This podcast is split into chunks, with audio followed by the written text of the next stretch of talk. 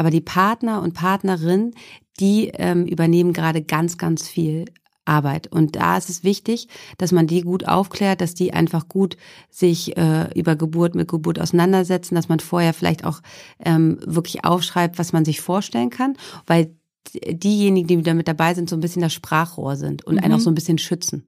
Ne? Also Dass man so, einfach sich selber so ein bisschen Genau, weil wenn du weißt ja selber, wenn du Wehen bist und da schreibst du jede, da würdest du fünf Waschmaschinen kaufen, Voll. weil du einfach nicht in der Lage bist zu äußern, was du vielleicht eigentlich willst.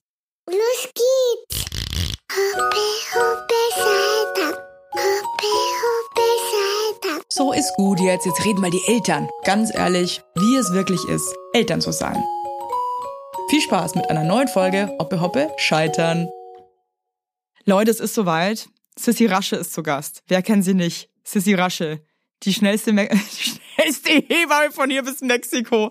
Hallo Sissy. Hallo Evelyn, meine Liebe. Ähm, eigentlich bin ich ja nicht die schnellste, weil ich komme ja auch immer zu spät. Das stimmt, aber du bist einfach wie so eine, so eine, so eine, so eine Wieselmaus bist du irgendwie, habe ich das Gefühl, weil du bist, tanzt auf allen Hochzeiten und irgendwie jeder kennt dich und ähm, du Aber bist, zur Geburt komme ich nicht zu spät, also da bin ich immer pünktlich. Da bist du hier immer am Start. Bin ich immer am Start. Sissy, du bist ja nicht nur Hebamme, sondern du bist auch noch vierfach Mama, Autorin und hast einen Babyladen mit wunderschönen Babyklamotten. Habe ich jetzt hm. was vergessen, weil ja. du machst so viel. Ich ähm, habe auch noch äh, gerade zwar in der Pause, in der, in der, ähm, wie sagt man, Künstlerpause. Ja. Ich habe noch einen Podcast auch.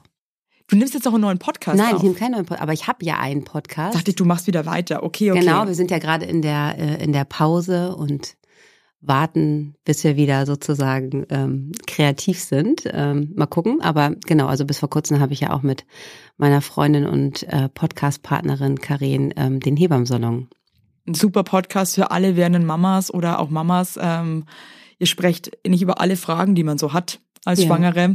Ja. Und auf jeden Fall könnt ihr auch, also der wird ja nicht alt, ne? Der ist ja sozusagen jetzt da und den könnt ihr hören und bis wir wieder Lust haben auf neue Folgen. Wie ist es eigentlich, als Hebamme ein Baby zu bekommen? Weil man weiß ja ganz genau, was passiert. Macht das manchmal noch mehr Angst oder entspannt es eher? Was würdest du sagen? Also beim ersten Kind war es natürlich schon was Besonderes, ne, weil man natürlich ähm, auf der anderen Seite ja schon viele Jahre gestanden hat. Ähm, und die andere Seite, sage ich, habe ich immer zu meiner Hebamme während der Geburt gesagt, die Seite ist wesentlich entspannter, ja. Wenn du mir jetzt sagst, so alles wird gut, du machst das toll, atme und so.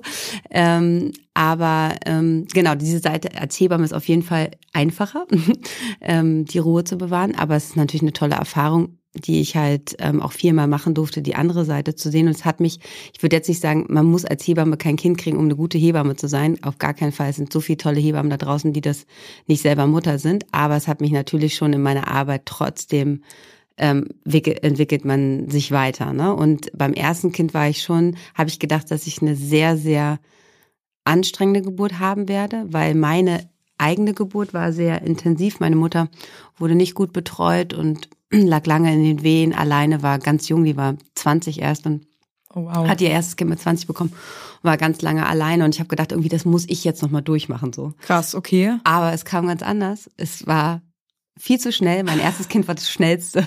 Wie, wie, wie lange hat das gedauert? Vier Stunden und neun Minuten. Krass, das beim ersten Kind ist eigentlich fast also, also es war mir eigentlich eher zu schnell, weil ich habe gedacht, ich mache noch einen Kuchen, wie das halt immer so ist. Ne? Man ja, kriegt ja, ja. langsam Wehen und denkt dann so, nee, das ging wirklich von Blasensprung und dann bam, bam, bam.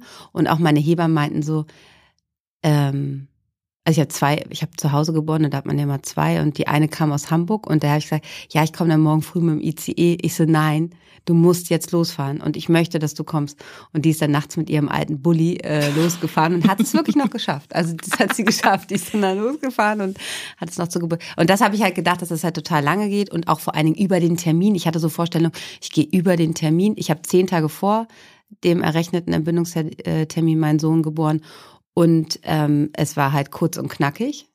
Und damit habe ich überhaupt gar nicht gerechnet. So. Raffs, hast du dann in dem Moment trotzdem irgendwie realisiert, was jetzt genau gerade passiert? Oder ist man dann trotzdem auch als Hebamme so überwältigt? Dass man eigentlich auch nur noch so, äh, oh Gott. Naja, ich habe meinen Mann so ein bisschen beruhigt, weil ich meinte so zu ihm, ich habe einen Blasensprung und er hatte gerade eine Flasche Wein getrunken und er hat gesagt, was muss ich jetzt tun? Ich so, ja, Gott sagen musst du nichts tun und wir ein Haus haben. Weil, weil Autofahren kannst du jetzt auf jeden Fall nicht mehr.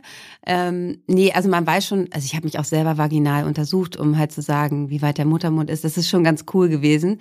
Aber ich muss ganz ehrlich sagen, sobald meine Hebammen da waren bei allen vier Geburten, war ich froh, abgeben zu können. Mhm. Ich fand es, also ich bin zum Beispiel nicht der Typ, also ich würde nie alleine gebären wollen. Ich finde es immer super, wenn die an meiner Seite sind.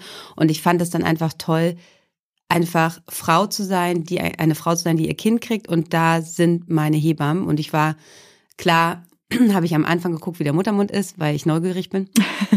Aber ich habe dann alles auf mich zukommen lassen und auch alles in deren Hände gegeben, weil ich das auch gar nicht dann sein wollte in dem äh, in dem Moment Hebamme sein, sondern da wollte ich einfach auch nur wie jede andere Frau ihr Kind kriegen und diese diese tollen Frauen an ihrer Seite haben oder die eine tolle Frau an ihrer Seite haben, die auf sie aufpasst und ähm, ja und im Nachhinein habe ich nur immer zu ihr gesagt, so, wenn du jetzt noch einmal sagtest, ist alles gut und alles easy, weil man dann ja wirklich, wenn du wen hast, du weißt ja selber, das ist zweimal geboren. einfach extrem intensiv. intensiv. Und halt, da habe ich gedacht, habe ich immer nur gedacht, wie geil es immer ist, so am Badewannenrand oder am Bettrand zu sitzen und das Kreuzbein zu massieren und sagen, alles ist gut und so. Ja, ja. also ich, ich, ich habe ich glaube, das Ding ist, quasi, du, du hast ja, wie viele Geburten hast du mittlerweile schon gemacht? Kannst du es ungefähr abschätzen? Nee, ich kann das nicht. Ich denke mal so 500, so bin ich jetzt so mittlerweile. Ähm, also ich bin jetzt seit fast 14 Jahren Hebamme. Ähm, dann habe ich natürlich in der Ausbildung Geburten betreut. Ich habe in, in Celle in Niedersachsen äh, drei Jahre meine Hebammenausbildung gemacht und bin dann Berlin, nach Berlin gezogen und habe sofort ähm, mit der 1 zu 1 Betreuung angefangen. Also auch also Vielleicht soll ich mich ja noch mal kurz vorstellen. Es gibt ja bestimmt auch Menschen, die mich nicht kennen, oder? Ja, bestimmt. Ja. Aber also, also so ist es ja nun nicht. Also genau, für alle, die den Podcast hören und nicht jetzt fragen, wer ist Sissy? Also ich bin, ähm, wie alt bin ich? 37. 37, bin seit 14 Jahren ähm, freiberufliche Hebamme in Berlin und betreue Frauen ähm, in der Schwangerschaft unter der Geburt. Und da kann man sich bei mir aussuchen, ob man eine Hausgeburt oder eine Beleggeburt macht. Ich arbeite in einem großen Krankenhaus, was ein Level-1-Zentrum ist und äh, in der Wochenbettzeit und Stillzeit. So, genau, um das nochmal kurz zu erzählen. Und Sissi ich habe halt, mich auch in meinem Wochenbett betreut. Genau, ich durfte, und mir meine Brustwarzen gelasert. Genau, ich durfte Evelyn ein bisschen begleiten. ähm, und äh, was war die? Ich, ich habe ja schon den Faden verloren. Was hast du gerade gefragt? Äh, wie viele Geburten du so ungefähr hinter dir hast? Genau, so 500, aber ich davor hast du es noch Genau, ist, weil ich meine, du weißt ja selber, wie unfassbar schmerzhaft das auch einfach ist bei einer Geburt und wie man glaube ich, auch so krass einfach an seine Grenzen kommt. Natürlich nicht jede Frau, manche stecken das auch ganz anders weg, aber ich denke mal schon die meisten muss man dann mal so ein bisschen. Naja, in also sich Geburt rein... tut schon immer weh, ne? Also es das tut ist halt einfach weh, aber trotzdem muss ich sagen, ähm, ich, ich, find, ich fand beide Geburten total cool und total toll. Trotzdem war ich halt jedes Mal an einem Punkt, wo ich irgendwann meinte, ich mag jetzt nicht mehr und ich kann nicht mehr.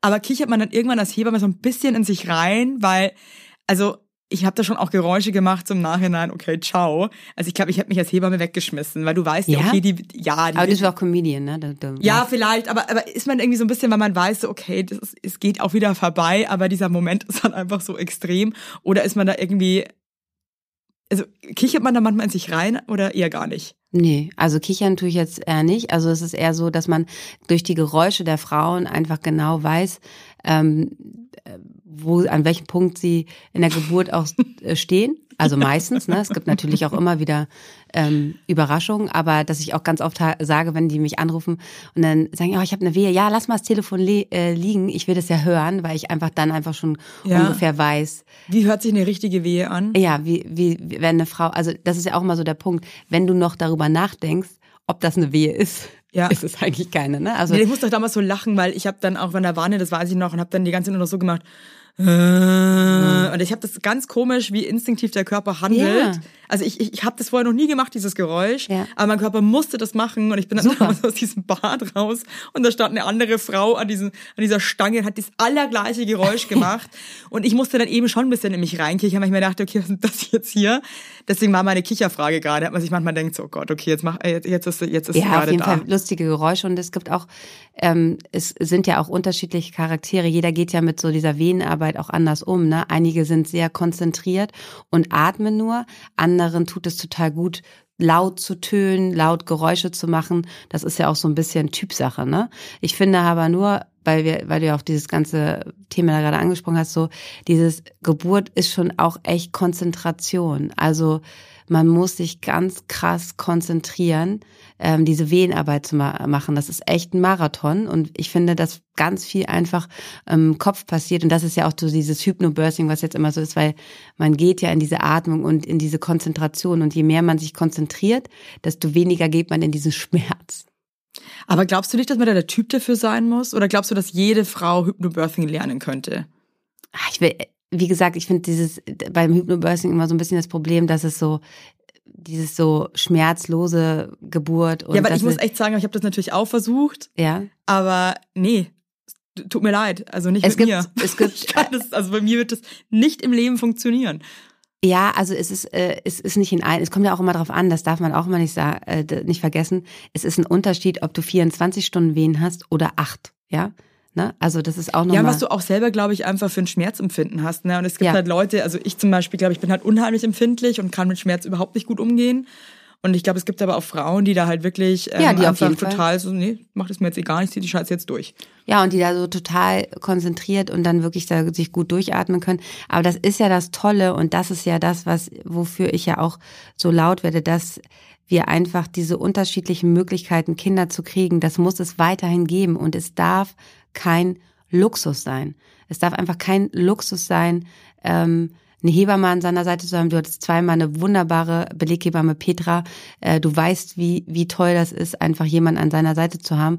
Und das ist jetzt diese Entwicklung, die wir gerade haben in unserem Gesundheitssystem, was ja Pflege, Kinderklinik, ne, das ist ja ein Elternpodcast hier. Ja. Wir Eltern sind einfach, also wenn du jetzt gerade zum ersten Mal schwanger bist, dann merkt man halt einfach erstmal, was für was für ein System wir hier gerade reinkommen, was einfach nicht mehr funktioniert. Ne? Und du, aber halt ich muss dir auch sagen, ich hatte dann irgendwie immer noch Glück, aber auch bei meiner ersten Schwangerschaft, also da hatte ich noch überhaupt keine ähm, Berührungspunkte so richtig mit Hebammen und so weiter und hatte, also ich habe versucht, eine Beleghebamme zu bekommen, bin kläglich gescheitert auch und habe dann wirklich erst in der 26. Schwangerschaftswoche damals ähm, durch Glück und Zufall ähm, meine und Beleghebamme Connecte. gefunden. Ja, und, und Kontakte, weil mir wirklich eine Freundin hat gesagt, hier ruft die jetzt an und ich noch so, nee, brauche ich nicht anrufen, funktioniert eh nicht und hatte dann einfach unheimliches Glück, dass die meinte so, weißt du was, okay, mach ich es ist so krasses Privileg. Also weil ich wirklich auch erst einfach zu Hause saß, habe diese Nummern durchgerufen, da ist nicht mal jemand rangegangen, sondern der AB mit wirklich Antworten so, hey, hallo, hier ist die ähm, Hebamme XY, ich bin von hier äh, bis in sechs Monaten ausgebucht, ciao.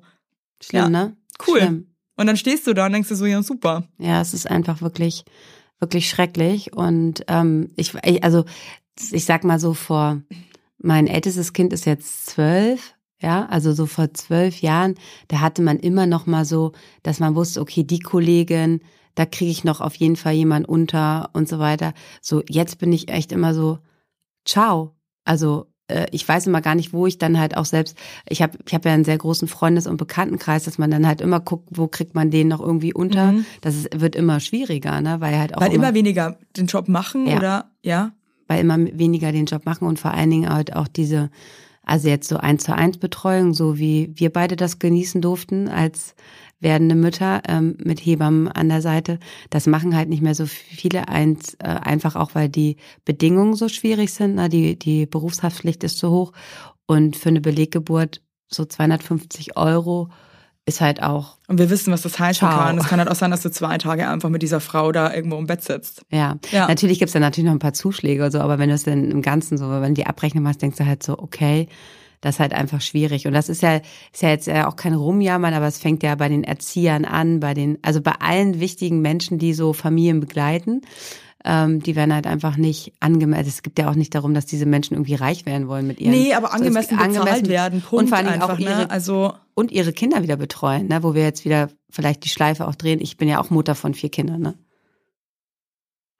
Also jetzt mal ganz ehrlich, aber was müsste man machen? Also ich frage mich in letzter Zeit echt oft, das ist jetzt auch gerade wieder diese Überlastung der Krankenhäuser, die eigentlich letztes Jahr schon genauso schlimm war, als ich mit meinem Baby auch im Krankenhaus war wegen dem RS-Virus und äh, die Kinderärzte sind komplett überlaufen. Es ist irgendwie alles völlig aus dem Ruder. Und ehrlich gesagt macht mich das, also mir macht das Angst und mich triggert das auch extrem. Also mhm. manchmal. Entschuldigung. Nein, nein, nein, nein, ich finde es aber voll wichtig, darüber zu reden, aber ich frage mich gerade irgendwie, was können wir machen, dass sich jetzt endlich mal motherfucking was ändert? Was können wir machen? Also, wüsstest du, was Gefühl, wir machen müssten? Ja, also ich meine, ganz ehrlich, es muss einfach ein viel größeres Thema in der Politik sein. Es wird dann aber immer wie kurz können wir das schaffen, dass es das wird? Weil ich muss wirklich sagen, ich würde ehrlich gesagt voll gerne was machen und weiß aber nicht was. Also mich das so aufregt. Ja, also es muss einfach, also ich glaube, also ich habe gest, gestern, äh, äh, heute Nacht so ein äh, ähm, Instagram-Post noch gelesen von Marc Raschke, der sich ja auch sehr für die, ich weiß nicht, den kennst du, der hat sich die ganze Corona-Pandemie ähm, einfach um die Notstände des ähm, Medizinjournalist einfach die ganze Zeit immer aufgeklärt, der gestern auch nochmal geschrieben hat, so, hey, das ist ja, das ist total wichtig, dass auch zum Beispiel auch in Social Media immer wieder gesagt wird, aber es ist dann immer eine kurze Phase. Jetzt haben wir gerade diese Winterkrise. Ne? Jetzt sind wieder alle so, hey Leute, es ist ganz alle schlimm Kinder und krank, so. Ja. ne? Und das wird dann über den Sommer wieder vergessen. Ne? Und das ist halt auch das, das Problem. Und ich glaube auch so, dieses Hebammen-Thema ist halt nur ganz kurz in deinem Leben. Ne? Es ist ja ein kurzer Zeitraum. Ähm, und dann ist man irgendwie durch und hat was vergessen und dann geht's halt irgendwie weiter. Und das ähm, muss halt, die Familien müssen mehr auf die, also es, er hat geschrieben zum Beispiel wirklich die, äh, die Abgeordneten in deinem Wahlkreis bombardieren. Wir müssen, also solange wir als Eltern. Wie bombardiere ich die aber? Ja, ja, indem wir den halt Briefe schreiben, immer wieder auf die Missstände aufstellen. Aber ich habe das Gefühl, und es äh, war so witzig, ich habe mit einer Freundin am Wochenende geredet, die auf so einer krassen Party war. Und äh, ich will jetzt gar nicht so ins Detail gehen, weil dann weiß man, worüber ich spreche. Aber die meinte so, es gibt einfach so so viele Menschen, die ähm, so große Privilegien haben, dass die aber auch sehr viel in der Politik halt sind, dann die vergessen dann halt, wie die normalen Menschen leben und wie das so ist, ne? Und dadurch passiert einfach zu wenig. Und ähm, ich meine, wir sind ja sozusagen, ähm, ich habe mit Annalena Baerbock gesprochen, ich habe, ich war wirklich auch mit vielen Politikern, Dorothee Bär hat mich neulich angerufen, aber ich so, Leute, es muss jetzt auch mal was passieren. Ich kann gerne mit euch sprechen, peinlich, ja. aber ich rede seit 15 Jahren das Gleiche.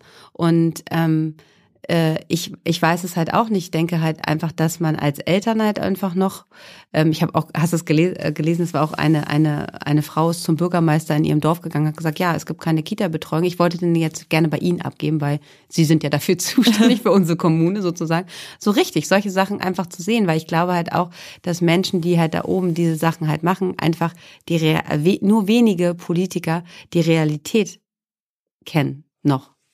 So. Ja, oder es wird halt so abgetan, als so, ja, mein Gott, ist halt irgendwie jetzt nicht unser Problem und es gibt viel Schlimmeres. Aber ich find's halt krass, weil ich meine, das ist unsere Zukunft, das sind unsere Kinder. Und ey, sorry, aber hey, wenn du mit deinem kranken Kind keinen Krankenhausplatz mehr bekommst und dann irgendwie keine Kinder Ahnung. sterben, Ja, Evelyn, sterben. Auf. Es ist einfach das wirklich, ist so schlimm. Ich möchte wirklich, Das das ist- freakt mich einfach nur ab. das ist einfach äh, und und ich meine, ich bin im Krankenhaus ähm, nicht jeden Tag, aber ich bin sehr viel im Krankenhaus und ich habe letztes Jahr die Situation gehabt, dass ich selber am Wochenbett ein Kind hatte, äh, was ich nicht ähm, äh, wo, wo ich äh, äh, alles, also alle meine Kontakte genutzt habe, telefoniert habe und ich habe keinen Platz gekriegt. Also ich meine, ich habe dann letztendlich einen Platz bekommen. Ähm, nicht, also es war jetzt Gott sei Dank noch nicht so weit, aber trotzdem, die Mutter konnte nicht bei ihrem neugeborenen auf, Kind ey, bleiben. Sissi, weißt das ist so. eine Katastrophe und ich muss echt sagen, aber deswegen stresst mich das auch gerade so ab, weil ich halt letztes Jahr auch im Krankenhaus war mit meinem Baby. Ich weiß. Und das war auch überhaupt nicht witzig und das war auch irgendwie, wir haben auch nur durch Ach und Krach und ich habe den ganzen Tag in einem, in einem, in einem Putzkämmerchen gelegen mit der erstmal, weil die einfach auch keinen Platz hatten, Mann. Mhm. Und, das wir haben ja Jahr Plätze, aber wir haben kein Personal, weil keiner mehr diesen Job machen würde. Die Plätze, die Krankenhäuser haben ja meistens die Betten, aber du kannst ja nicht ähm, Kinder aufnehmen, ähm, um die sich dann keiner kümmern kann, um die weil sich keiner kümmern, Leute dann da kannst du halt auch voll. zu Hause bleiben. Ne? Und das ist halt einfach, also ich weiß nicht, warum ähm, wir jetzt, also ich meine, wir haben eine Corona-Pandemie hinter uns, wo äh, alle Flieger sozusagen laut geworden sind. Ich kann es dir auch nicht sagen, warum da keiner was ändert. I, I don't know. Ich finde es einfach nur erschreckend, wenn man immer noch redet, ähm, wir haben so ein gutes Gesundheitssystem. Unser Gesundheitssystem ist leider am Ende und es ist auf jeden Fall auch eine Zweiklassengesellschaft. Und das ist das Schlimme, weil wenn wir, wenn wir schon so über so, so harte Themen hier reden, es ist leider, ähm, Vereinbarkeit ist ein Privileg mittlerweile geworden. Ähm, ähm, wenn es so weitergeht, ist Geburt ein Privileg, weil Leute, die das Geld haben, kaufen sich das. Ne? Ja. Und, und halt auch. Die anderen müssen halt dann gucken, wie es halt, wie, wie was halt gerade da ist, ja. Und das ist so schlimm. Ja, das, das ist nicht okay, wirklich ich schlimm. So. Und dann, wenn mir dann Leute erzählen, die haben so, so Leibärzte, die sich so um alles kümmern und so weiter, das ist halt einfach, wir haben wirklich, also ich meine, wir sind in Deutschland, ne? Wir reden gerade von äh, ähm, bis vor ein paar Jahren kamen äh, Menschen, die in New York gelebt haben, äh, dann hierher, um Kinder zu kriegen, weil sie hier gut versorgt wurden. Das ist halt einfach schlimm. Und was ich auch schlimm finde, das, das gilt für Ärzte, für Pfleger, für Erzieher, dass selbst äh, wenn jetzt zum Beispiel zwei Oberärzte sind, ne, sagen wir mal, das ist jetzt nicht so, dass die jetzt irgendwie super viel Geld verdienen für den Job, den die täglich leisten. Ne? Und für welche Verantwortung die auch haben. Aber genau das denke ich mir halt auch bei Hebammen. Also ich finde persönlich, eine größere Verantwortung gibt's ja fast gar nicht. Mhm. Du bist verantwortlich für das, dass ein Baby gesund auf die Welt kommt. Deswegen finde ich zum Beispiel auch immer so mindblowing, dass man, also dass du Hausgeburten machst, ich würde mir in die Hose kackern. Also mittlerweile ist eine Hausgeburt, also äh, also eine, also um noch das auch nochmal zu erklären, also eine gut geplante Hausgeburt bei einer Frau mit keinen Risiken in der Anamnese, also in ihrer Krankengeschichte, ähm, in ihrer Schwangerschaft keine Auffälligkeiten, ist eine Hausgeburt ein sicherer Ort. Ähm, das muss man einfach auch mal sagen.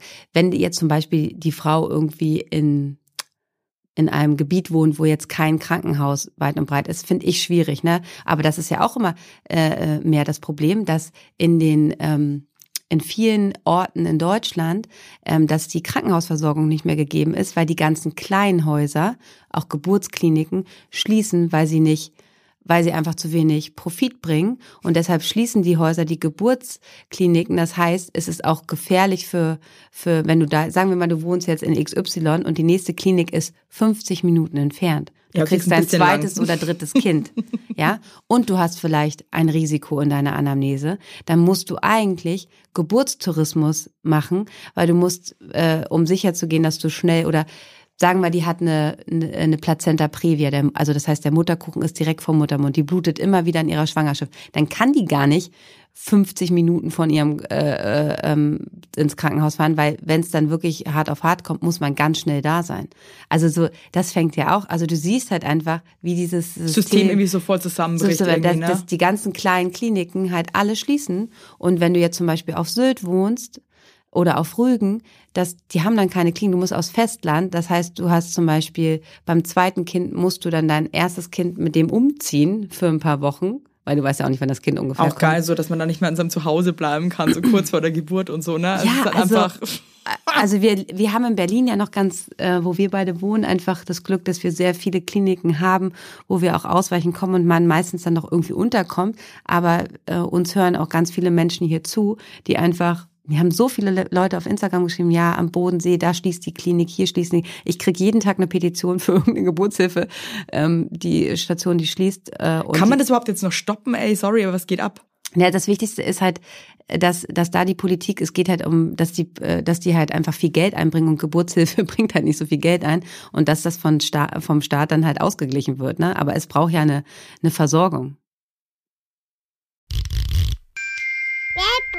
Mein heutiger Werbepartner ist HelloFresh. Ja, also wer kennt HelloFresh mittlerweile nicht? Ich glaube, ich muss jetzt gar nicht mehr viel dazu sagen, weil ich glaube, es ist uns allen ein Begriff. Ich sehe auch bei uns im Haus, wo wir wohnen, dass viele HelloFresh bestellen und das nicht ohne Grund, Leute, denn es ist ein sehr einfacher Weg, sich Köstlichkeiten nach Hause zu holen, ohne sich viel Gedanken machen zu müssen, was es denn heute zum Fressen gibt. Und wenn ihr euch denkt, ey, das klingt aber gut, da gibt es jede Woche über 30 abwechslungsreiche Rezepte und da müsst ihr nichts planen, nichts einkaufen, denn die Rezepte werden mit den perfekt portionierten, qualitativ sehr hochwertigen Zutaten zu euch nach Hause geliefert. Da gibt es zum Beispiel Asia-Tacos mit Hähnchengeschnetzelten und Avocado-Erdnusssoße und Salat mit Sojadressing. Lecker, lecker. Oder eine Gnocchi-Pfanne mit Brokkoli und cremigen Pilzsahnesüßchen. Da sage ich doch nicht nein, da läuft mir das Wasser im Mund zusammen, da möchte ich doch gern reinweisen, da möchte ich gern einfach essen und meinen Frieden haben, was du mit HelloFresh einfach kannst, ne? Also, wenn ihr Bock habt, habe ich natürlich für euch HörerInnen einen super Code, der mit Hoppe alles groß geschrieben, Hoppe alles groß geschrieben, bekommt ihr in Deutschland bis zu 120 Euro und in Österreich bis zu 130 Euro und in der Schweiz bis zu 140 Schweizer Franken quasi gut geschrieben und kostenlosen Versand für die erste Box gibt's oben drauf, weil da sagen die, da machen wir einfach Vollgas, ne? Und alle weiteren Infos zu HelloFresh findet ihr in den Show Notes. Es ist so easy, Leute. Und das sind Gerichte, die würden mir im Traum nicht einfallen. Ich sag's euch, wie es ist, weil ich da einfach viel zu unkreativ bin. Deswegen probiert's doch einfach mal aus und genießt. Alles Gute.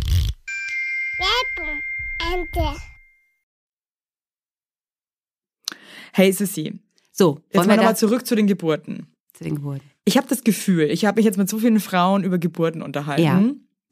Und irgendwie ist mein Laiengefühl, dass eine Geburt irgendwie immer, egal wie eine Schwangerschaft war oder wie auch immer, es ist krass unberechenbar. Ja. Siehst du das genauso? Ich habe immer das Gefühl, es kann irgendwie immer alles passieren. Auf jeden Fall.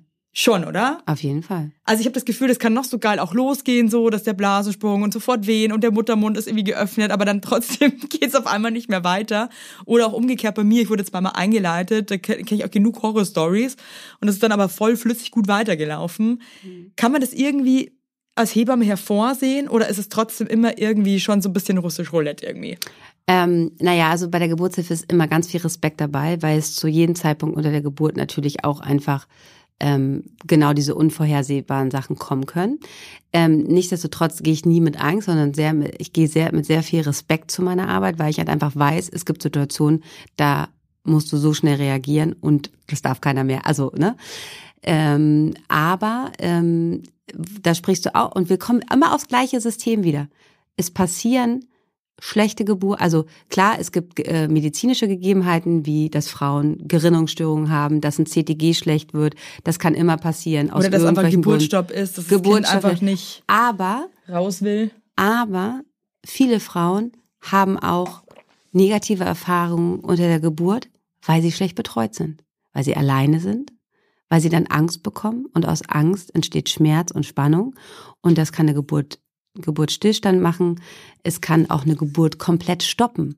Also wenn du dich nicht wohlfühlst unter einer Geburt, weil du einfach die Menschen, die um dich herum sind oder die haben blöde Sachen zu dir gesagt oder stellen die sich nicht so an, dann kann auch das, ne, also Geburt ist ja nicht nur Körper, sondern auch ganz viel Psyche, ja. dass das eine Geburt stoppen und negativ beeinflussen. Hey, aber was soll eine Frau machen? Hast du irgendeinen Tipp, keine Ahnung, die jetzt wirklich ins Krankenhaus kommen, die haben gerade einen totalen Notstand am Personal, die hat irgendwie, die ist in den Wehen, irgendwie hat natürlich Angst, weil sie überfordert ist mit dem allem, was jetzt gerade passiert und niemand an ihrer Seite ist. Kannst, kannst du den Frauen irgendwas raten, wie man sich selber irgendwie so ein bisschen helfen kann oder? Also ich glaube, es ist ganz wichtig, ganz viel Arbeit liegt auf den Partnern und Partnerinnen, die mit zur Geburt kommen. Also ich würde euch immer empfehlen, einen guten Geburtsvorbereitungskurs ähm, zu belegen, ähm, den Hebammensalon zu hören, wo wir viel darüber reden. Aber die Partner und Partnerinnen, die ähm, übernehmen gerade ganz, ganz viel Arbeit. Und da ist es wichtig, dass man die gut aufklärt, dass die einfach gut sich äh, über Geburt mit Geburt auseinandersetzen, dass man vorher vielleicht auch ähm, wirklich aufschreibt, was man sich vorstellen kann, weil diejenigen, die wieder mit dabei sind, so ein bisschen das Sprachrohr sind und mhm. einen auch so ein bisschen schützen. Ne? Also Dass man so, einfach sich selber so ein bisschen Genau, weil wenn du weißt ja selber, wenn du wehen bist und da schreibst du jede, da würdest du fünf Waschmaschinen kaufen, Voll. weil du einfach nicht in der Lage bist, zu äußern, was du vielleicht eigentlich willst. Und deshalb ist halt diese, und das kann ja auch, das muss ja auch nicht unbedingt der Mann oder die Frau sein, mit der du das Kind bekommst, sondern es kann auch eine gute Freundin sein, weil es gibt ja auch manchmal Partner oder Partnerinnen, die sich nicht in der Lage fühlen, diese Aufgabe zu erfüllen. Äh, deshalb kann man ja auch vielleicht jemand anders sozusagen mitnehmen. Aber ich finde es total wichtig, dass man jemand an seiner Seite hat, der genau weiß, was man halt will und der dann auch für einen einstehen kann und das besprechen.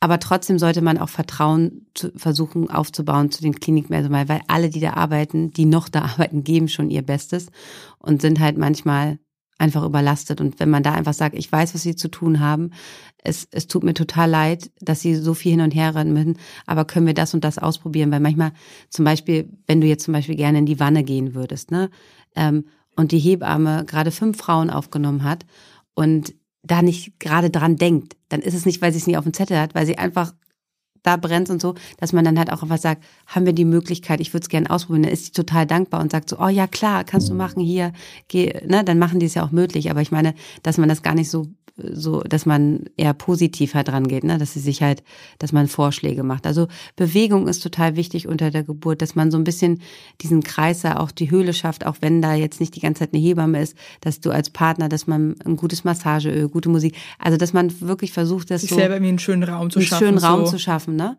Ähm, und das ist einfach ganz wichtig, dass man das halt ähm, vorher halt einfach auch ein bisschen so plant. Deshalb kann es immer anders kommen als man sich das vorgestellt hat und dafür auch offen ist, ne? Ne? Also das ist ja auch so ein bisschen ja. so, wenn Frauen so die ihre Traumhausgeburt haben, dann ist da ne, unter dem unter der Jurte oder was weiß ich, was sie noch alles machen wollen. Und es ist halt manchmal so, manchmal braucht man halt krasse Medizin, um Kinder aufzunehmen. Und dass man dann nicht so enttäuscht ist von seinem von seinem Körper mal man oder Aber auch das eine höre ich so oft, dass ja. Frauen dann irgendwie so leiden, die wollten halt irgendwie natürlich ihr Kind irgendwie zu Hause oder auch im Krankenhaus bekommen und das hat dann nicht funktioniert und dann war es halt am Ende ein Notkaiserschnitt und dass die sich so Schlimm, schlechtes ne? Gewissen dann machen, dass, warum sie das jetzt nicht geschafft haben und so. Was, was, was kannst du solchen Frauen mit auf den Weg geben?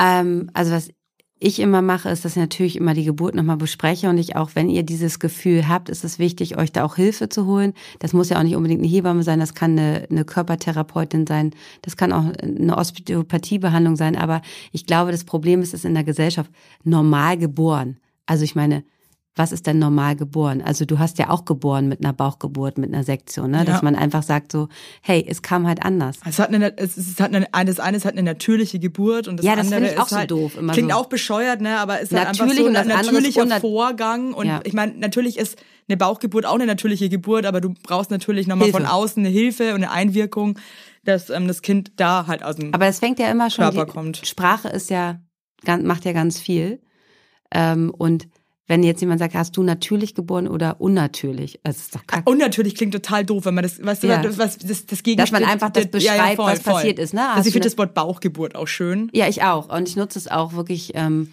nur noch, also außer ich sage, deshalb sage ich immer Sektio dahinter, ne, also der Kaiserschnitt, aber die Bauchgeburt oder hast du dein Kind halt ähm, nicht normal vaginal geboren, so, sage ich, frage ich immer so, ne? weil, weil da fühlt sich auch keiner so ausgeschlossen, ne? Weil ähm, das ist einfach ganz, ganz schlimm für, für die Frauen, die es natürlich vielleicht anders wollten. Ich meine, es gibt ja auch Frauen, die entscheiden sich auch bewusst für eine Bauchgeburt ne, und haben eine Wunschbauchgeburt, was ich auch, auch super okay. finde, dass man das frei entscheiden kann. Und wenn man sich einfach nicht irgendwie in der Lage fühlt oder das einfach nicht möchte, finde ich das auch in Ordnung. Ähm, aber wenn jetzt Frauen da so krass strugglen und sagen, so scheiße, das lief alles überhaupt nicht so, wie ich es gewollt habe, ich habe es mir so anders gewünscht, das Wichtigste ist, darüber zu sprechen und diese Gefühle anzusprechen. Ganz, ganz wichtig. Es gibt ähm, ähm, natürlich auch immer die Möglichkeit, zum Beispiel auch ein Rebonding-Bad zu machen. Ähm, gerade nach Kaiserschnitt ist es äh, oft sehr heilend. Das heißt, dass man das Baby, ähm, das muss, das könnt ihr auch mit eurem Partner oder Partnerin machen. Das Baby wird gebadet. Ja, also vorher macht, macht man sich das natürlich alles schön, den Raum so. Und dann wird das Baby gebadet und dann entweder kann man auch mit dem Baby gemeinsam baden, aber eigentlich finde ich es mal ganz gut, wenn das Baby gebadet wird und dann wird es nass auf dem äh, nochmal so auf den Bauch der Mutter gelegt, um nochmal so diese diesen Moment nach der Geburt so nachzuspielen, so nasses feuchtes Baby mhm. zu haben. Und, das habe ich noch nie gehört, cool. Ja, das ist ein, äh, äh, das ist so ein Rebonding sozusagen, ein Rebonding-Bad.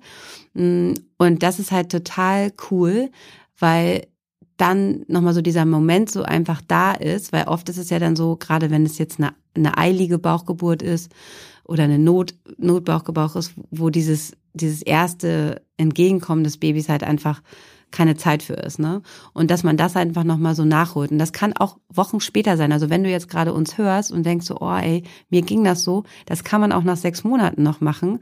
Das ist sehr, sehr heilend und dann der ganzen Sache so Raum geben und dann einfach mal spüren und oft kommt Tränen oder äh, so und diesen Raum geben. Und das hilft einfach sehr, sehr vielen Frauen. Und das versuche ich immer zu machen, wenn es eine Bauchgeburt war oder auch wenn es vielleicht eine traumatische vaginale Geburt war, gibt's ja auch, wo Kinder halt ähm, einfach nicht so gut, also einfach direkt zum Kinderarzt mussten, weil sie, da kann man das auch nochmal so dieses erste, den ersten Moment so nachspielen. Und das hat einen sehr heilenden Effekt. Also das kann ich auf jeden Fall äh, ist ein Rat. Und dann ist es halt einfach das, das drüber reden, wie sich das anfühlt, weil ich glaube halt einfach, dass viele so ein Schamgefühl haben und auch in einer Frauengruppe, wenn man dann beim PKIP und so ist, dass sich immer Frauen mit Bauchgefühl so ein bisschen schlechter fühlen.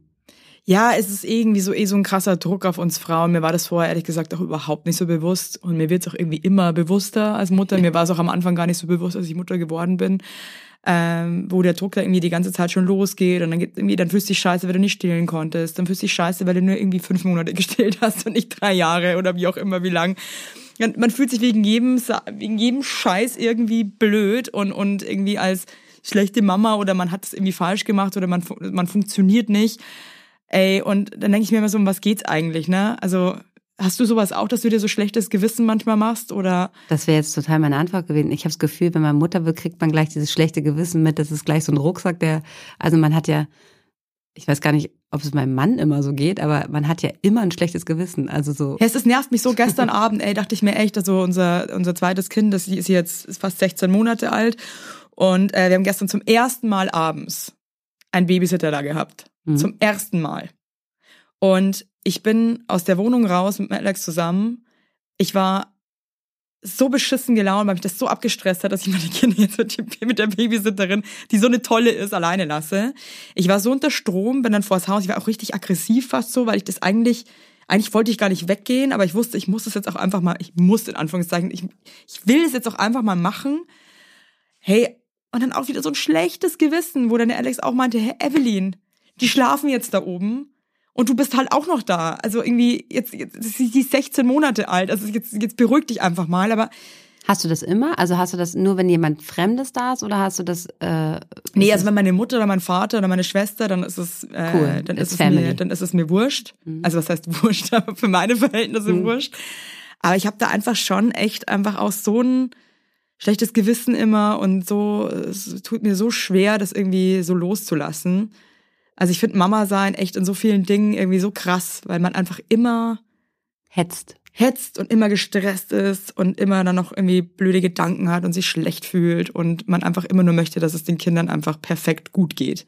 Ja, das, das kenne ich. Kannst du dich da locker machen irgendwie? Mm, also ich, ich habe das, also ich habe das total, dass ich, ähm, wenn ich, ähm, wenn ich arbeite, also dass ich wirklich nur meine Arbeit mache, aber mir was ja immer alle so sagen, man muss Self-Care und so weiter. Ich habe ein ultra schlechtes Gewissen, wenn ich jetzt zum Beispiel mit der Arbeit fertig bin und dann nicht sofort nach Hause fahre, sondern ich würde jetzt noch irgendwas in Ruhe machen. Weißt du so, also so, keine Ahnung, um nur mal fünf Minuten mich hinsetzen und einen Kaffee trinken. Also bei mir ist es auch so, dass ich wirklich, wenn ich meine Arbeit erledigt habe, mhm. dann ist für mich so, okay, ab nach Hause. Ne? Also einfach auch, weil Vermissung, ne? also so. Ich finde, das ist auch so ein komisches Konstrukt, man vermisst die voll, aber eigentlich ist man auch voll fertig, ich musste einfach mal kurz durchatmen. Ja. Ähm, und ich mache das dann auch oft so, dass ich sofort nach Hause hetze. Aber das Ding ist halt, du kommst dann zu Hause an und es ist halt Stress. sofort baff und du bist wieder voll im Family Jungle. Mhm. Also da müsst, da, da bin ich auch kein gutes Vorbild. Da muss ich mir auch einfach, dass ich mir, ähm, da habe ich mich auch gestern mit meinem Mann wieder äh, so ein bisschen in den Haaren gehabt. So, ich denke halt gerade, momentan ist bei uns so viel los. So, also ich habe ja auch Kinder im Alter von zwölf und einem Jahr, also ein Jahr, vier, zehn und zwölf. Und ähm, das sind einfach so unterschiedliche Bedürfnisse, die abgedeckt werden. Ja, also das wir ist haben, echt auch nochmal vor allem eh vier Kinder und dann noch so krass unterschiedliche Bedürfnisse. Und diese ganze Logistik ist halt das Krasse gerade. Also ich bin wirklich nur am am Jonglieren, wer wohin und wie und so. Und dass ich mich dann ganz schwer tue, dass ich sage, ich mache mir jetzt nochmal einen Osteopathietermin für mich, der sinnvoll ist, aber ich denke mir halt immer so, oh Gott, dafür habe ich keine Zeit, ich muss jetzt irgendwie mit für meinen Sohn für die Englischarbeit lernen. So, also so. Und er hat dann zu mir gesagt, nee, das musst du dann einfach auch mal machen. Hat er auch recht, weil ich einfach viel entspannter dann auch bei der ja. beim Englisch lernen. Und das ist, das finde ich total schwierig. Äh, und das fängt irgendwie so beim das kann man sich vorher gar nicht so vorstellen. Und ich glaube, mhm. das will ich jetzt gar nicht, ich will da auch niemanden judgen, der jetzt das nicht versteht, wenn man kann, aber das kann man sich einfach vorher nicht, also kannst du doch ehrlich sagen, ne? das kann man sich vorher eigentlich gar nicht so vorstellen. Never dass Menschen ever. halt, wenn du Freundinnen hast, die halt noch keine Kinder haben und dann sagen, ja, aber dann musst du dir das einfach einplanen. Boah, ich ich habe oft, ich, was ich alles belächelt habe bei Eltern, dachte mir immer so, meine Fresse, es geht mir nicht auf den Sack und so, ne? Und war wirklich auch teilweise so, mein Gott, was stellen sie sich denn jetzt so an? Mhm. Und dann hast du selber Kinder, bist auf einmal so, fuck. Ja, also Mental Load ist schon ein Riesenthema. Also das ist voll. Auf jeden Fall. Und ich habe es auch voll unterschätzt und das sind so viele Kleinigkeiten und also wir waren gestern Abend erst mit Freunden essen und dann ist mir irgendwie auch nochmal so bewusst geworden, ich habe so krasse Ängste, auch seit ich Mutter bin. Die hatte ich vorher noch nie. Krass. Ich, ich bin einfach schon irgendwie ein anderer Mensch irgendwo. Hm. Und man ist so verletzlich. Man, man ist so verletzlich. Das ist, ich könnte jetzt schon wieder heulen, Liebe. nur weil ich drüber rede. Also wenn ja. ich, geht's dir da auch so? Ja, natürlich. Weil ich merke, dass es mich so stresst teilweise. Hm, das ist auf jeden Fall. Ich habe und und momentan gibt's ja auch in der Welt leider nicht so viele gute Nachrichten. Ne? Das das ist ja dann auch so und wenn man und auch bei meinem Beruf, der ist ja sehr schön, aber auch gleichzeitig oft sehr traurig. Und man hat einfach auch mit sehr viel Situation mit Verlust zu tun. Also Fehlgeburten, Kinder, die, ähm, die ähm, nicht geboren, also die stillgeboren werden und so weiter. Also das ist einfach auch ein großes Thema. Und dann ist man immer so, man man ist für sein eigenes Glück immer so, wie lange hält das? Ne? Also ich habe auch so, und je mehr Kinder du hast, habe ich immer, okay, jetzt muss ich auf vier aufpassen. Ich muss mhm. vier Kinder durchbringen, dass denen nichts passiert. Und ich bin, ich habe total, meine Ängste sind ja immer Höhe. Höhe und Verkehr in Berlin ist mein absoluter Horror. Und gleichzeitig möchte ich ja meine Kinder selbstbewusst und angstfrei erziehen. erziehen. ja, es ist manchmal so schwer, ne? Also ertappst du dich auch manchmal dabei, dass du so im Bett liegst und hast so komplett absurde Gedanken? Ja. Und kennst du das noch, wenn man ein Kind auf dem Arm hat und immer denkt so, oh, jetzt stolper ich? Hör auf, ganz, ganz krass. Kenne ich total. Also, dass man so. Jetzt manchmal stehe ich auch im Kinderwagen so an der Ampel. Und hast Angst, ein Auto reinfährt. Und dann denke ich mir manchmal so, ey, hier sind so viele bekloppte Leute ja. unterwegs. Ey, was ist, wenn einer Hacke ist und das irgendwie nicht mehr checkt oder so? Und dann mhm. muss ich mich so voll zusammenreißen, dass ich mich da nicht reinsteige und dann irgendwie loslassen und, das, die Gedanken fliegen lassen, weil das ist dann ein bisschen beknackt einfach. Ja, also man ist wirklich so krass verletzlich und ähm, ähm, auch wenn es, ich kenne ja genug Eltern, die sozusagen auch einfach das Schlimmste erfahren haben, ne, ihr Kind zu verlieren. Das ist halt einfach ähm, krass. Auf, also Man ist, ist so, so verletzlich und da geht's mir natürlich nicht anders, aber ich versuche natürlich, ähm, da nicht jeden Tag dran zu denken, aber es ist einfach krass. Würdest du sagen, so das dritte Kind, also ich finde, das zweite Kind ist ja schon mal nochmal eine kratze Hausnummer heftiger. Merkt man das dritte Kind dann auch nochmal so krass mehr wie das zweite Kind? Oder ist es dann einfach schon das auch Ich habe da das zweite ähnlich so wie du. Wie viel Abstand habt ihr? Ähm, 20 Monate. Genau, ich habe ein Jahr und neun Monate, also auch ähnlich. Ne? Ähnlich, Wenn ja. ich rechne, rechnen muss man können, 21 Monate. 21 Monate. Ähm, das habe ich so ist so weit weg. Also das, das war. Ich habe aber auch unterschiedliche. Du hast gleichgeschlechtlich und ich habe junge Mädchen. Ist auch immer nochmal ein Unterschied. Glaubst du echt, dass das so einen Unterschied ja, macht, wenn die so klein sind? Jeden. Also auch nachher so. Ne? Also okay. Die waren einfach cool. Ich hatte echt zwei. Ähm, also mein erstes Kind war ein totales, wie man ja immer so schön Einsteigerbaby und die das zweite war, die waren echt äh, easy. Ich fand das dritte krass. also die war einfach so, also das war schon nochmal eine äh, eine Umstellung, weil wir dann schon wieder aus diesem Babyalter raus waren. Die ist geboren, als das zweite Kind sechs war. Also das heißt, wir waren aus diesem Babyalter, was auch gut ist. Also ja. wir haben jetzt ja zwei große und zwei kleine. Ähm, aber das war dann einfach nochmal wieder neu in dieses ganze, wo wir einfach schon gerade raus waren, wieder rein. Und die finde ich auch momentan einfach am krassesten. Die zeigt mir am häufigsten immer den Spiegel. So, hier, gut. Ne? So. Und das fand ich echt die größte Veränderung, das dritte Kind. Und das vierte ist jetzt so, das ist jetzt einfach nur, die ist so, die wird von allen so, ach so schön, dass du da bist. Also die, die läuft wirklich mit. Also das ist so, die ist ja, die wird ja, die ist jetzt einfach schon mal ein Jahr und ich weiß gar nicht, wo die Zeit hin ist. Also die ist ja gerade geboren und jetzt ist sie schon wieder ein. Und das war, ähm, also ich finde, Sprung von zwei auf drei war für uns als Familie am am krassesten. Am krassesten. Und jetzt, ich glaube, jetzt könnten immer mehr kommen, das würde jetzt nicht mehr so schlimm sein. Platz haben wir eh nicht mehr. Aber ich sage euch, äh, es ist vorbei. Es ist wirklich vorbei? Ja. Bist du sicher? Ähm, ja, ich kann noch Kinder kriegen. Ähm, mein Mann hat was dagegen getan. Finde ich aber auch geil. Ich finde, ganz ehrlich, wenn, man ist sich als Paar irgendwie einig ist, dass man sagt so, hey, das ist jetzt okay für uns. Ich meine, wie lange sollen wir Frauen eigentlich noch irgendwie, ne? Ja, Irgendwann also ist auch mal gut. Ich war, war richtig traurig so, weil so dieses dieses Kapitel einfach so dann beendet ähm, ist, richtig. Beendet ist. Wobei man könnte es ja eventuell auch wieder rückgängig man machen. Man könnte es, aber es ja auch geht. Wir, wir sind ja total dankbar für vier äh, tolle Kinder und ist dann auch schön, glaube ich, wenn die jetzt erstmal, wenn die Kleinen jetzt sozusagen dann mal so wieder aus diesem Babyalter raus sind, dann ist ja auch geil wieder als Paar, weil das ist ja einfach auch, ne, kann man ja nicht anders sagen. Es ist einfach eine eine krasse Sache, wenn man das dann halt irgendwie so, dass man dann halt auch mal wieder Zeit hat, äh, ganz andere Zeit und auch das genießt einfach mit Kindern. Äh, wenn die dann älter sind, kann man ja schon anders reisen und so weiter als mit ganz kleinen Kindern. Also ich finde kleine Babys so geil, wie sie sind und so süß und auch kleine Kinder, es ist halt einfach schon einfach die anstrengendste Zeit ever. Aber so süß. Es ist auch so süß und ich denke mir jetzt auch schon wieder irgendwie bei unserem ganz Kleinen so, okay, jetzt ist die halt irgendwie auch schon wieder fast 16 Monate und ja, irgendwie wird jetzt dann so ein, ist das irgendwie so ein kleines Kind auch nicht und auch kein Baby mehr. Und was sie so Geiles erzählen, oder? Ist doch die geilste. Ey, das ist so schön, das ist so süß, aber ich merke auch schon wieder, dass sie mir dann, das ist die aber auch schon wieder so groß. Aber auf der anderen Seite, hey, es war jetzt auch so ein hartes Jahr, bin ich auch irgendwie ganz froh. Ja, und, und, und wir sind ja beide im gleichen Boot, so ähm, Selbstständigkeit und Muttersein ähm, ist halt auch nochmal ein Thema, ne? Also ich so. finde schon krass. Also ich habe das auch alles komplett unterschätzt und dachte mir so, hey, man kann auch voll gut noch arbeiten und so, aber bin jetzt dieses Jahr auch einfach komplett an meine Grenzen gestoßen. Du hast es ja auch ganz klar so, ähm, ne? Also das ist ja auch ganz ja, ich klar Ich finde das auch voll wichtig, das zu kommunizieren, weil ich finde halt echt irgendwie, man kommt sich ja dann auch immer, und das finde ich auch das krasse Mama sein, was dann hast du ein schlechtes Gewissen gegenüber den Kindern, hast aber auch ein schlechtes Gewissen gegenüber dir selber, dann fühlst du dich auch noch wie der letzte Lauch und irgendwie bricht so das alles zusammen überein und man sieht den Wald vor lauter Bäumen nicht mehr, weil einfach alles viel zu viel ist und dann noch immer überschattet vom schlechten Gewissen und irgendwie diesem krassen Druck. Ähm, und ich finde, ich arbeite das auch gerade irgendwie erst so auf, wie viel eigentlich passiert ist und was man irgendwie die ganze Zeit eigentlich leistet, weil ich finde, das vergisst man dann, das geht dann irgendwie manchmal so unter, ne? Ja, man will halt irgendwie so, dieser Perfektionismus ist ja auch so gut und das finde ich so schön an dir, dass du einfach auch immer so ganz ehrlich den Alltag auch so zeigst, ne? Das ist halt ähm, auch bei uns, ne? Also ich meine, ich kann das auch immer nur sagen, weil Leute mal, wie machst du das? Ich muss ganz ehrlich sagen, momentan bin ich eher so im Überlebensmodus, so und ähm, ich habe auch wirklich echt einen coolen Partner äh, an meiner Seite und ich habe ein Dorf, ne? Ich habe meine Mutter, ich habe meinen Bruder. Also und das, das Boah, ist das halt ist so ein Segen. Ich denke, ne, du weißt es ja selber, heute du bist ja auch zum so Beispiel. Wir hätten eigentlich würde als eigentlich nach dir mit Alex noch eine Folge Podcast aufnehmen. Und äh, können wir jetzt nicht, weil äh, das Baby Temperatur hat, also Fieber. Und, und euer Dorf nicht da ist. Und wir haben halt kein Dorf hier leider. Scheiße.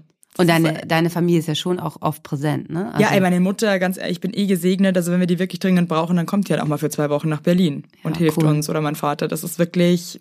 Ja, und das Geheimnis ist eigentlich, wenn du äh, so ein, ähm, klar, so ein, so ein natürliches Dorf, wenn du deine Familie hast, so ein gekauftes, das, das, was ich am Anfang gesagt habe, ne, dieses ähm, Vereinbarkeit ist ein Privileg, wenn man sich ein Dorf kaufen muss, ist halt natürlich, das kann sich natürlich, wie soll das eine Krankenschwester ähm, oder eine ähm, Erzieherin, ne? wie sollen die das finanzieren? Deshalb ist es auch mal einfach zu, finde ich immer manchmal bei einigen Menschen so ein bisschen schwierig. Ja, ist alles gar kein Problem, ist total durchgetaktet. Ich so, ja, wenn du das Personal dafür hast, ist musst es, du erstmal leisten können. musst du dir leisten können. Und sowas ist dann äh, ein ganzes Gehalt, das dann wegfällt, dann brauchst du ja selber gleich gar nicht mehr arbeiten gehen. Das genau, das also macht ist, überhaupt keinen Sinn. Das einfach. ist halt immer so einfach gesagt, wenn ich das manchmal so höre, so ja, also es ist eigentlich gar kein Problem und so. Und da muss man halt immer wieder sich ähm, sagen, das ist einfach ein Privileg, wenn man das so hat, ne? Also so ich äh, bin da sehr dankbar. Und ähm, ich schaffe ja auch nicht alles. Zum Beispiel ist mein, ähm, ich liebe meinen Job so sehr, das ist mein Hobby. Ich habe zum Beispiel keine Zeit für Hobbys. Ähm, ich habe jetzt keinen, ich mal nicht oder was weiß ich, ich Sport ist auch gerade was richtig Essen ist, habe ich dieses Jahr total vernachlässigt. Das ist auf jeden Fall mein mein Ziel für 23, das wieder in meinen Alltag mehr zu integrieren. Habe ich irgendwie nicht geschafft, aber ist auch okay im ersten Babyjahr dass man sich da nicht so unter Druck setzt. Aber das ist ja auch immer das Thema. Ne? Wie oft haben wir beide da schon darüber geredet? Das ist die Realität. Solange man stillt, ähm, die Hormone und es braucht einfach meistens ein Jahr, bis man wieder da ist, wo man hin will. Ne? Und aber da macht man sich ja auch so einen krassen Druck und da äh, nehme ich mich nicht raus. Ne? Und ich weiß, wie es ist. Ja, ich weiß, was ich jetzt gerade so lustig finde, selbst wenn du mir jetzt so erzählst, dass es dir auch mal so krass so geht oder dass du auch manchmal einfach Angstgedanken hast und struggles und mega überfordert bist dass ich mir dann trotzdem denke, so, ach geil, sie auch, cool. Ja, auf jeden so, Fall. Wirklich, wenn man sich immer denkt, so, man ist der Einzige, der irgendwie gerade so am Rad dreht und irgendwie, ja, also es tut irgendwie einfach gut, wenn ich jetzt auch von so einer Frau höre wie von dir, so, hey, ganz ehrlich, mir ist das manchmal einfach auch viel zu viel. Also, ja, es ist, ähm, man muss, und, und was ich auch gerade so habe, dass ich natürlich auch einige Freundinnen so, weil wenn ich dann, also ich arbeite, unser Ablauf, das kann ich dir erzählen, das Ablauf ist so, ich arbeite und dann sind Kinder oberste Priorität, ne? So und dann um 22 Uhr, wenn ich dann mal fertig bin, oder ja. dann fange ich so an weiterzuarbeiten und dann ist der Tag halt einfach um. Schaffst ne? du das teilweise noch so spät zu arbeiten? Ich bin teilweise dann so müde, dass ich es einfach, also ich lasse dann auch mal alles liegen und stehen, weil mhm. ich wirklich nicht mehr kann. Ja, das, äh, so einen Tag habe ich natürlich auch, aber ich liebe dann immer so, ich gehe leider mal dann zu spät ins Bett. Das ist natürlich nicht so gut für unser Aussehen, wenn man, wenn, wenn mein Aussehen, wenn ich so spät ins Bett gehe, habe ich neulich gesagt, früh schlafen, aber ich liebe dann diese Ruhe. Weißt du, und dann brauche ich auch nochmal diese zwei Stunden. Und ich finde es dann einfach toll, weil ich dann einfach mal einmal in Ruhe sitze und dann Zehennägel schneiden kann.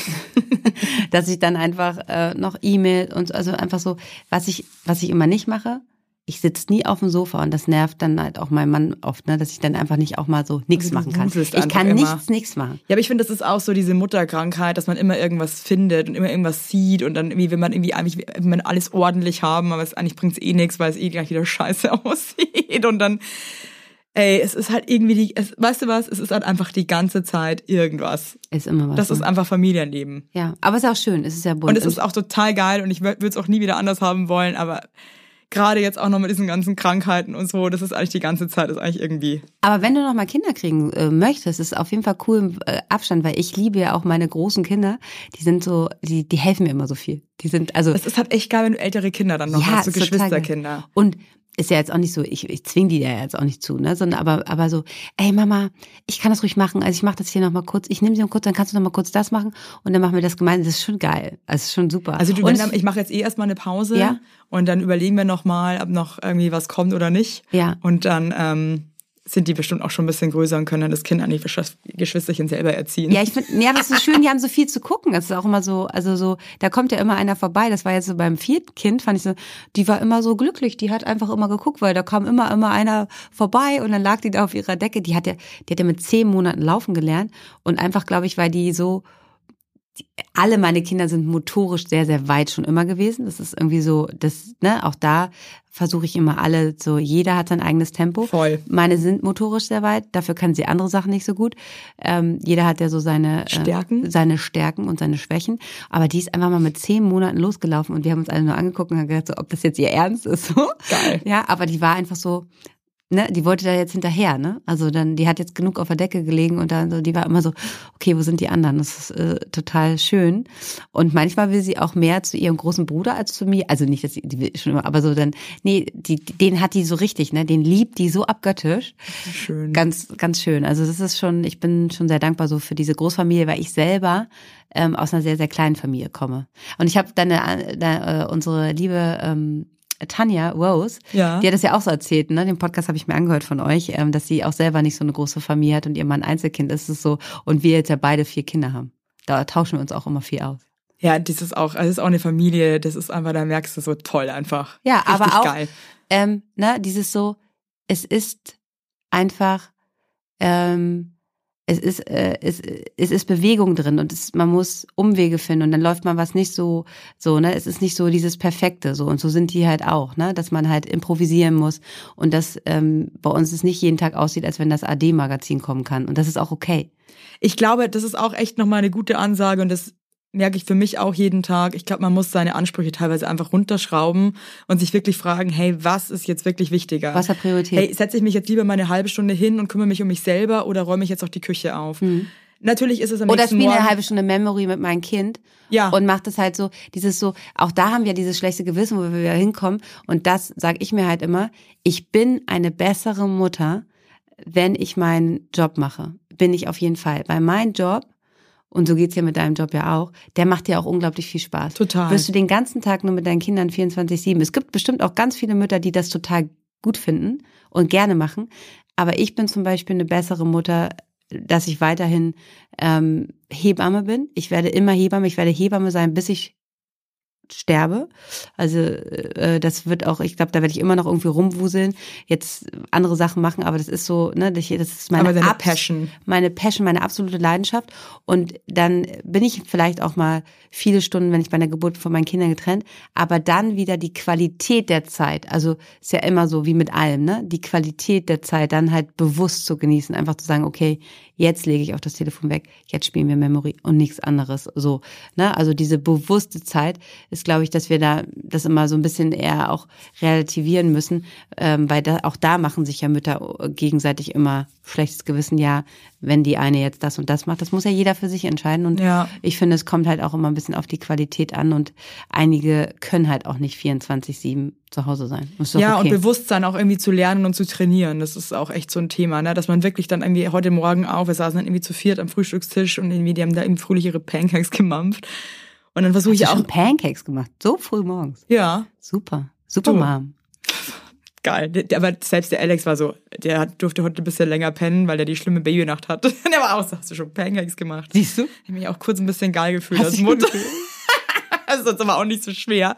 Hey, auf jeden Fall saß ich dann auch da und dachte mir so, hey, Geil. Gut, das Baby hat gerade ein bisschen erhöhte Temperatur, aber uns geht's allen gut. Wir sitzen hier, die mampfen irgendwie fröhlich ihre Pfannkuchen und irgendwie einfach sich das immer wieder bewusst machen, weil ich habe das Gefühl, das ist so ein bisschen, was mir immer so diese Schnippchen schlägt dass ich teilweise dann schon so gestresst bin mhm. und gefangen in diesem Hamsterrad aus Arbeiten und Kindern und, und ja. Haushalt und Alltag, dass ich manchmal wirklich vergesse, mir bewusst zu machen, dass jetzt gerade ein total toller, schöner Moment ist. Ja. Und, und, die kleinen Momente, es muss immer, man hat immer so ja. ein Bild vor Augen, das muss ja der ganze so, Tag voll so geil perfekt sein muss. sein muss. So, ja, ja, ne? ja. Habe ich auch. Wo ich dann immer denke so, ah, das war doch jetzt einfach eine geile Sache und es kann gar nicht bei so vielen Bedürfnissen von eins bis zwölf kann es ja nicht durchgehend geil sein, ne? Ja. sondern immer diese kleinen Momente und die dann irgendwie einzusprechen und nicht immer sagen, es muss jetzt das perfekt, auch beim Wochenende bei der Planung. Man denkt ja immer, es muss ja immer alles so, ne, jetzt gehen wir, alles harmonisch sein. So geil, wie man sich das immer so vorstellt, ne?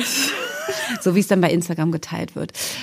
Yes. Ja, ja, hey, ganz ehrlich, es ist halt, aber man lässt sich so verarschen und trotzdem hat man auch so ein absurdes Bild im Kopf irgendwie. Wie, aber leg wie einfach Musik drüber.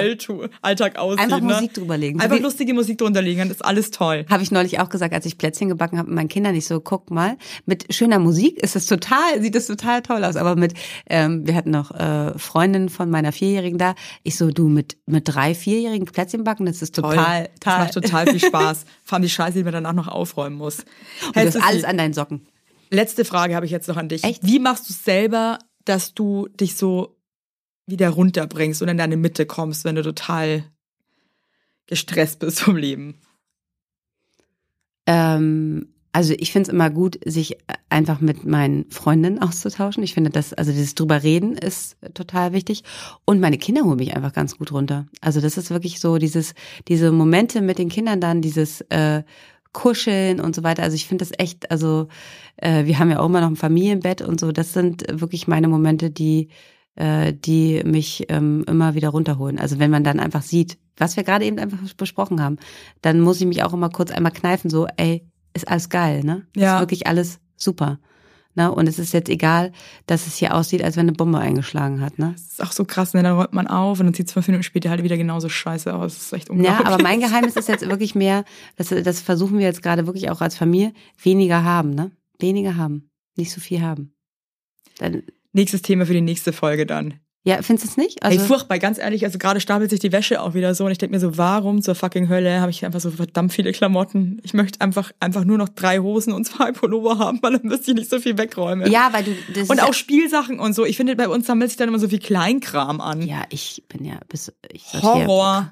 Und was das nächste Problem ist, wenn du ziehst was aus ähm, und dann ist es noch nicht so dreckig für die Wäsche. Und dann hängst du es irgendwo so hin und dann hängt die ganze Heizung im Bad voller Sachen. I love it. Ja. Das ist so Wir sitzen alle im gleichen Boot, ihr Lieben, da draußen. Das ist wirklich so. Aber ohne Scheiß, ich glaube so, der Tipp von mir heute, wo wir ja nicht so gerne Tipps geben, ist trotzdem ein scheiß Tipp, also nehmt ihn auch an. Genießt die kleinen Momente und seid dankbar und lebt irgendwie, versucht im Moment irgendwie zu leben immer wieder, weil ich man verliert sich so schnell. Und ist dann manchmal, ich bin doch manchmal so lost und bin so, oh Gott, das ist so viel. Und kann dann irgendwie die kleinen Sachen nicht mehr Wir greifen. nehmen die kleinen Momente mit. nee, wirklich die kleinen, die kleinen Momente, Leute. Die kleinen Momente.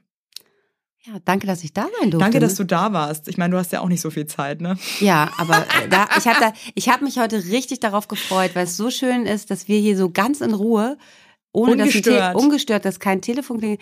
Super. Also Also auch so geil, ne, mit Kindern kann man das, allem wenn die noch so klein sind, dann überhaupt mal in Ruhe reden zu können. Das Auch geil, passt schon diese- irgendwie bescheuert. jetzt fangen wir an, gar nicht. diese Playdates. Oh komm, wir treffen uns mit den Kindern. Du kommst irgendwie keine fünf Minuten zum Reden. Das ist krass. Manchmal kennst du das, aber wenn man so müde ist, dass man eigentlich zu müde ist zum Reden, ist man froh, dass man gar nicht reden kann, weil man eigentlich eh zu müde ist.